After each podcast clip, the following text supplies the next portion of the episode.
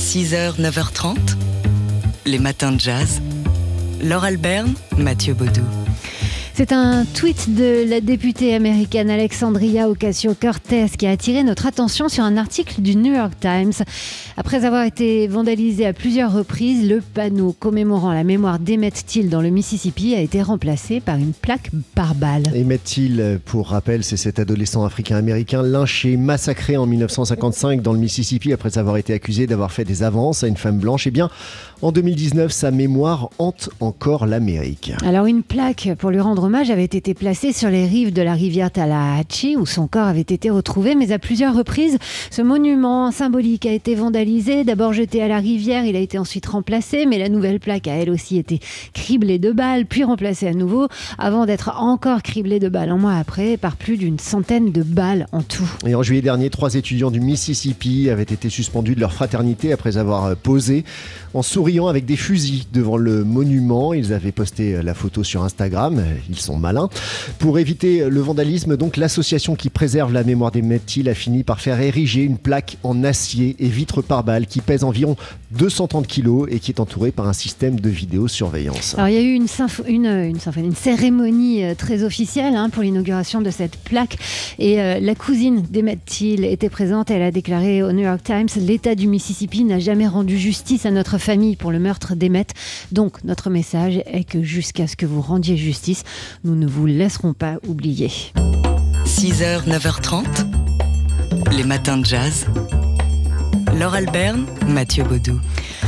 En ce moment, à l'Institut du monde arabe à Paris se déroule le beau festival Arabofolie et c'est le dernier week-end pour en profiter. Avec un beau week-end en, perspective, euh, notamment le, concert de Yaz Ahmed, trompettiste d'origine bahreïnie qui vit, euh, qui vit à Londres, figure montante hein, de la scène euh, londonienne et qui mélange comme ça du jazz d'inspiration arabe, de la musique minimaliste, psychédélique et même post-rock. ce qu'on entend sous nos voix, c'est son nouvel album, Polyhymnia. Il vient tout juste de sortir, hein. c'est une nouveauté toute fraîche. Et euh, c'est en grande partie euh, à cet album-là que ce concert de ce soir sera consacré. Euh, dimanche après-midi, a une performance dont on vous a parlé hier dans les matins de jazz. Ouais, ça s'intitule Papier de l'écrivaine Violaine Schwartz, retranscription sur scène du livre qu'elle a sorti il, y a, il y a quelques semaines, livre écrit à partir de témoignages de demandeurs d'asile. Euh, et elle sera accompagnée sur scène par, euh, par un musicien de jazz. Et puis juste après, il y a le concert du percussionniste et chanteur euh, Meta qui va rendre sur scène le répertoire de son dernier album Incurve Life, dernier projet composé en réaction, dit-il, au chaos de ce monde. il y a une continuité thématique hein, dans cet après-midi du dimanche. Et demain soir, un trompettiste, ça va être une découverte peut-être pour vous. Il est irakien, il s'appelle Amir El Safar. et nous avons des à vous offrir sur notre site tsfjazz.com. Euh, ce sont des invitations pour deux personnes. Ça va se passer à l'auditorium donc de l'Institut du monde arabe. Amir El Safar avec son groupe le Two Rivers Ensemble. Et pour tenter votre chance, il vous faut le mot de passe trompette. Allez-y. Bah oui, parce qu'il est trompettiste. Oui, c'est normal. Violon, ça aurait pas marché. Comme Yaz Ahmed, qui est aussi trompettiste et qui sera donc, on vous le rappelle, en concert dès ce soir. Si vous êtes dans le coin, allez la voir, ça vaut vraiment le coup. 6h, 9h30 les matins de jazz. Laure Alberne, Mathieu Baudou.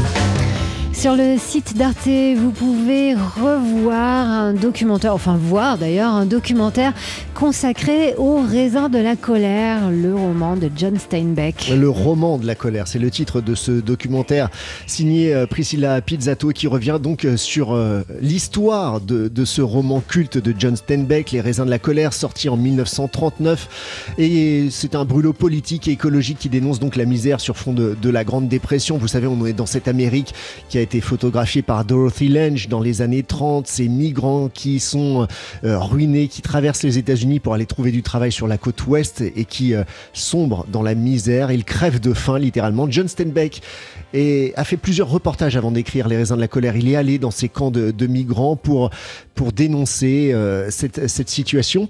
Ensuite, il a écrit le roman. Ça a été un véritable succès de librairie qui a totalement divisé l'Amérique. Alors, de son côté, il y a eu le couple Rousseau Le président, a lu le livre. Son épouse a déclaré que John Steinbeck n'avait fait que d'écrire la vérité, elle qui était allée euh, elle-même dans des camps de migrants. Et puis, il y a eu les autres. On écoute ici un extrait du documentaire. C'est une lettre euh, qu'a écrite John Steinbeck et qu'on écoute ici dans la voix de Denis Podalides. L'association des fermiers a essayé de m'obliger à retirer des passages du livre en employant des méthodes très sournoises. Malheureusement pour eux, tout est minutieusement documenté. Ils ne peuvent pas m'abattre maintenant parce que ce serait trop flagrant et que j'ai déposé certaines informations entre les mains de John Edgar Hoover au cas où je ferais le grand plongeon. Voilà, boulot politique, écologique aussi, puisqu'il dénonce euh, l'agriculture euh, intensive. Euh, les raisins de la colère, donc roman paru en 1939 de John Steinbeck, est au cœur de ce vraiment passionnant documentaire qui s'intitule Le roman de la colère et que vous pouvez voir sur le site d'Arte.